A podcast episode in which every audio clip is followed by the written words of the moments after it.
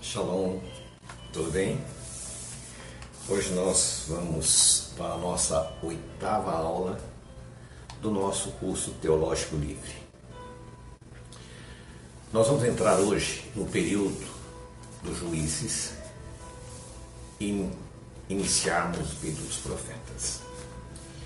Esse período durou 410 anos é um dos períodos mais obscuros da história de Israel.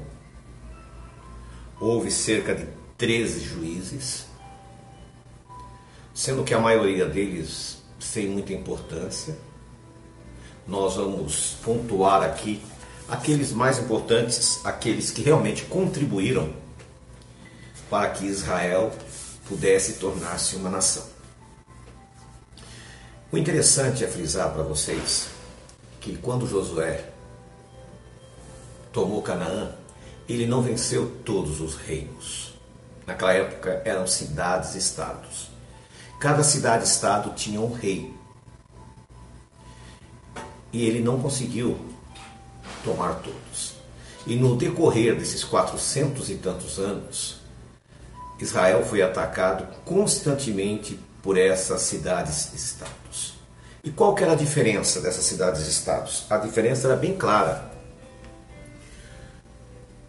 A cidade, ela tinha um rei e um exército regular, que era pago com pelo rei. O rei conseguia recursos fazendo guerras. E com os despojos ele pagava os seus soldados.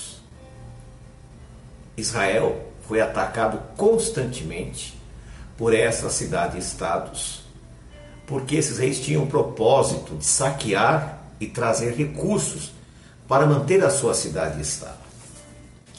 Entre os 13 ou 14 juízes, né, nós vamos ter os mais importantes foi Otoniel, Aot, Baraque, Débora, Gideão Jefté e Sansão. O primeiro profeta de importância para todo Israel foi um juiz chamado Samuel. Você já conhece a história de Samuel, né? Mas nós vamos nos apegar, em especial, ao início dos juízes. Otoniel, ele era sobrinho de Caleb, ele era da tribo de Judá. No seu período, Israel sofreu muita opressão durante oito anos. E ele conseguiu vencer o rei da Mesopotâmia. E a partir daí, Israel viveu um período de 40 anos de paz.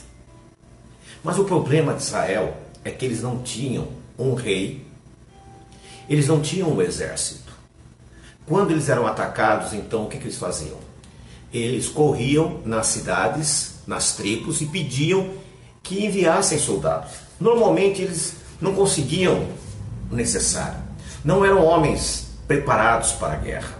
Não eram homens é, militares, mas eram lavradores, pastores que deixavam a sua labuta e iam para a guerra. Aqueles que morriam, a sua família acabava em desgraça, porque não havia nenhum sistema de proteção. E realmente para os juízes era muito difícil conseguir pessoas para ajudar nesse período. Depois dele veio Eude. Eude era da tribo de Benjamim. Ele vai lutar contra Moabe e os amalequitas e amonitas. Durante 18 anos Israel teve muita opressão. Só que conseguiu também ficar um período de paz de 80 anos. Esse Eude, ele era muito destemido e ele era canhoto. Só que ele não deixava as pessoas saberem que ele era canhoto. E ele foi preso pelo rei de Moabe. E ele fingindo ser destro, ele foi olharam se ele tinha alguma arma, ele não perceberam nenhuma arma.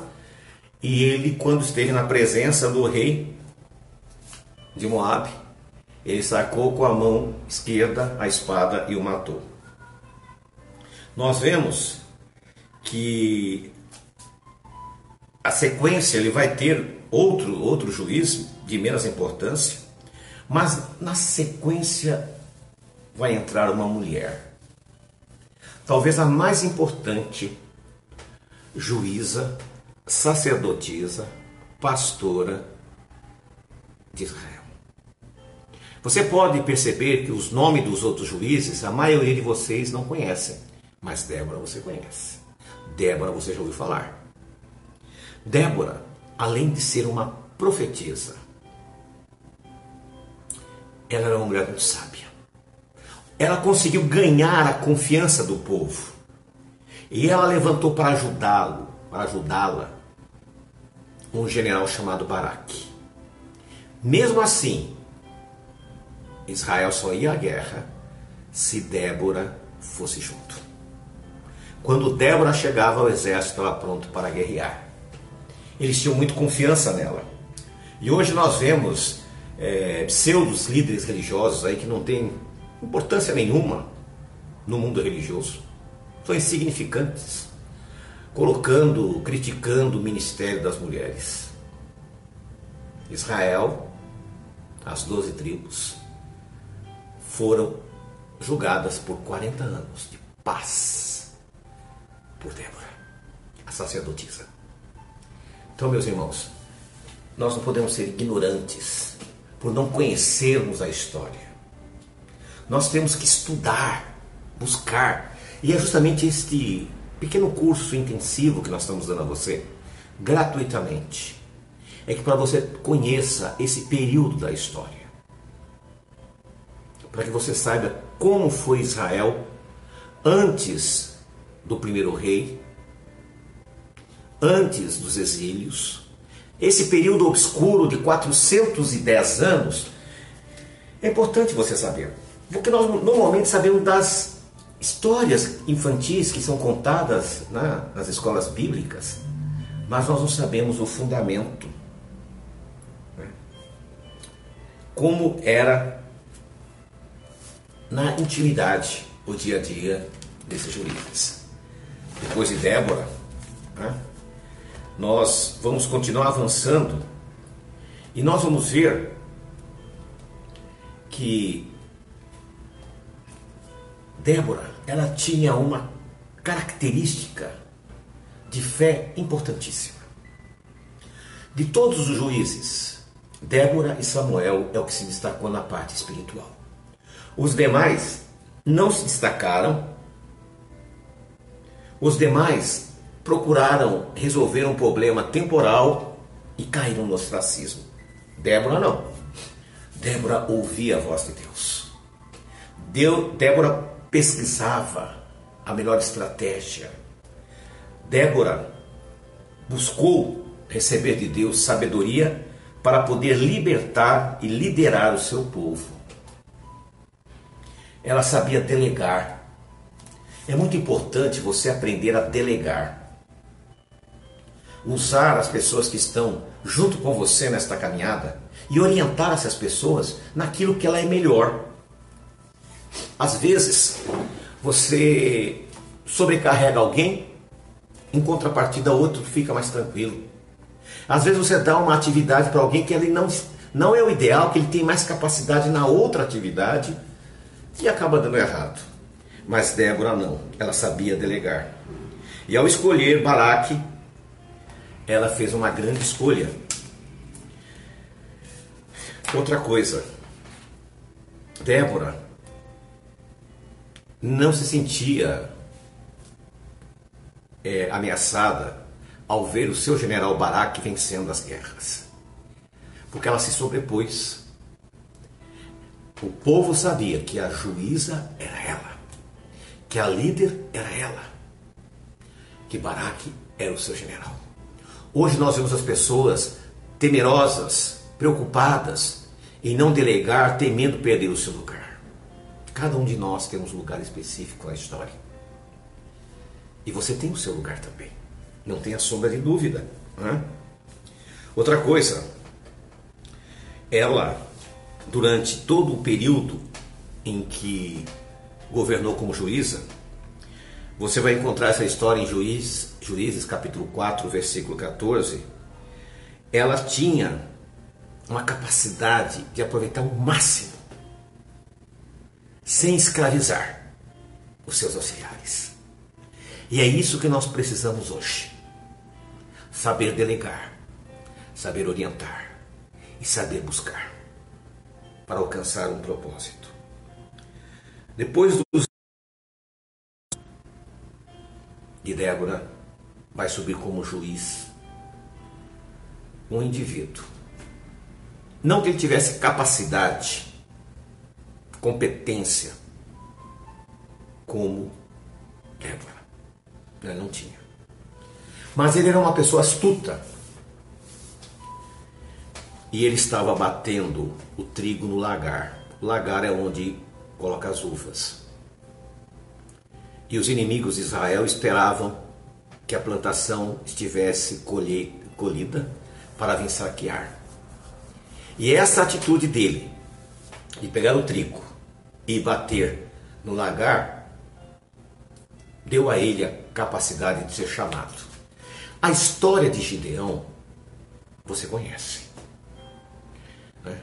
Ele chamou uma quantidade enorme de pessoas, muitas pessoas aderiram ao seu chamado, só que apenas 300 estavam aptos. E ele venceu. Quando ele venceu os midianitas, os reis fugiram. E aí ele foi até a cidade de Sucote e Peniel. E pediu soldados para que ajudassem ele a perseguir os midianitas. Essas duas cidades se negaram porque disseram que tinham medo pois ele não havia conseguido matar os reis e provavelmente eles voltariam para atacar Israel. E ele foi com os seus soldados e conseguiu uma grande vitória. E ele voltou com os despojos. Aqueles despojos não eram dele, era do povo. Todavia ele tomou para si. E aí começa a mudança ele se coloca como um ditador. Ele vai ter 70 filhos. Enriqueceu. Ficou poderoso. Com uma situação que não era para acontecer aquilo. Deus já havia chamado para ser juiz. E ele se posiciona como um rei. Sem ser um rei. O seu filho Abimeleque, ao ver o seu pai, vai seguir os mesmos caminhos. E Gideão leva Israel à idolatria, leva Israel ao pecado, porque ele se afastou de Deus. Deus falou com ele, foi tão claro. Deus deu as vitórias a ele, todavia ele se afastou de Deus. Deus tem feito isso com você. Deus tem falado com você. Deus tem dado vitórias a você. E quantas vezes você vira as costas? o seu filho Abimeleque, pelo exemplo negativo de seu pai, ele assume como juiz. Deus é que escolhia os juízes, não era hereditário, e ele se põe como juiz. E o que, que aconteceu? Ele mata todos os seus irmãos. É um homem terrível. Se afastou de Deus por completo. Aí vem a pergunta: e a parte espiritual? Apenas Débora se preocupava com isto. Os outros juízes estavam totalmente distantes de Deus. Esse é um, um período obscuro. O tabernáculo de Deus estava em Shiló.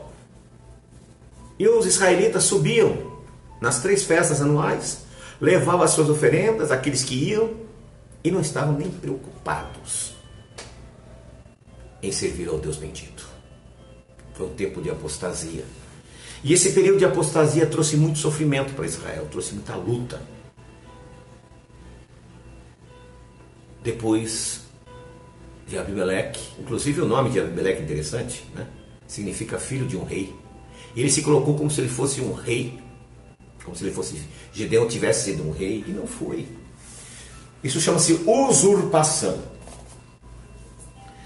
O próximo juiz é Jefté. Jefté era da tribo de Manassés. Ele era filho de um homem da cidade de Gileade com uma prostituta. Ele foi rejeitado pelos seus irmãos, mas quando Israel se vê em perigo de desaparecer, ele corre a ele e ele consegue vencer os amonitas. Em virtude dessa situação caótica e espiritual, Jefté faz uma promessa absurda. Ele promete que ele vai sacrificar a Deus a primeira coisa que ele vê quando encontrasse. Após ele vencer a guerra, quando ele estava voltando para casa, ele encontra uma filha. E ele faz o absurdo de sacrificar a filha. Você percebe a distância que eles estavam de Deus? Eles não viviam uma vida de unidade com o Criador. Porque se ele conhecesse a Torá, ele sabia que Deus não aceita sacrifício humano. E Deus não aceitaria uma promessa tão absurda como esta. E hoje tem muitas pessoas que estão sacrificando seus filhos ao tirá-los da presença de Deus. É muito importante que teu filho, tua filha, seja criado na presença do Senhor para um mundo como o nosso. Dias terríveis estão pela frente. Mas só há salvação naqueles que buscam a presença do Senhor. Nós vamos ver que depois de Jefté, né, virá outro que chamava-se Ibza. Ibza, ele era belemita, mas não significou quase nada. Depois dele veio Elon, era de Zebulon, também não fez nada. Veio Abidom, era eframita. E nesse período, a não ser sofrimento para Israel, não aconteceu absolutamente nada. Foi um período, um período de obscuridade, um período perdido. Gerações perdidas. Agora se levanta um outro indivíduo, Sansão. A história você conhece, não vamos nos prender nos detalhes, mas também Sansão não cumpriu seu papel como deveria. Ele foi separado no ventre. Nenhum dos outros juízes foram chamados no ventre, mas ele foi. Todavia, ele se desviou dos caminhos. Mas pela misericórdia de Deus, Deus cumpriu nele a promessa de destruir os filisteus. E ele conseguiu destruir os filisteus. O próximo juiz foi Eli. Ele era sacerdote também. E ele vai receber como adoção um menino chamado Samuel. Quando Samuel já estava um homem, os filhos de Eli foram à guerra e morreram porque eram ímpios. Quando Eli tomou ciência, ele caiu da cadeira e quebrou o pescoço e morreu também. Agora entra o período de Samuel. Samuel era um profeta de Deus. Desde pequeno Deus falava com ele. Ele havia sido feito prometido, a sua mãe prometeu que ele seria dedicado ao Senhor. E ele foi dedicado ao Senhor. E agora começa a história de Samuel. Os filhos de Samuel cresceram. E como havia criado-se a rotina, o hábito, que os filhos dariam sequência ao sacerdócio, os israelitas, conhecendo os filhos de Samuel, falaram: não, nós não podemos permitir que, que esses homens governem sobre nós. Nós queremos um rei, como as cidades vizinhas têm. Quando nós olhamos com um olhar frio, olhar objetivo, nós vamos ver que eles tinham razão. As cidades-estados tinham, como nós começamos a falar no início, um rei, um exército regular, Esse exército servia para manter a paz ou para guerrear. Israel estava desorganizado. E eles temiam que Samuel morresse e fosse levantado um dos seus filhos para juiz. Porque realmente nesse momento Israel iria para o buraco. Samuel, Samuel se entristece muito. Perdão. E vai ter com o Senhor. E a orar ao Deus bendito, Deus disse: Não é a você que eles rejeitam, é a mim. Porque eu que sou o rei, não é você. Samuel também imaginava que ele fosse rei, mas não era. E o que, que aconteceu? Foi obrigado a criar-se um rei tampão. O plano já estava estabelecido. Seria Davi. Só que Davi não tinha nascido ainda. E se colocasse um outro rei de Judá, Davi não poderia reinar. E o projeto de Deus não daria certo. Então foi colocado a menor tribo cedeu um homem para ser rei. Por que a menor tribo? Porque se eles insistissem em continuar sendo rei, as outras onze conseguiriam subjugá-los. Essa foi a intenção. E o que, que aconteceu? Foi colocado esse rei tampão, rei Saul. E agora Samuel é o profeta, não é mais o juiz. Saul começa a reinar. Inicialmente, um homem de Deus, com o passar do tempo, começa a se afastar. E agora surge Davi. E essa parte é na semana que vem, quando vamos falar do período dos reis. Então vocês perceberam, não está tudo determinado. As coisas podem ser modificadas. Se você não fizer a tua parte, preste atenção. Se você não fizer a tua parte, Deus vai colocar alguém no teu lugar. Não tenha dúvida. Você lembra quando Jeová disse para Moisés: Eu vou destruir todo esse povo e vou fazer de você uma nação. Deus é todo-poderoso. Não existe registrado em cartório que as coisas têm que ser como nós queremos, mas é como Deus quer.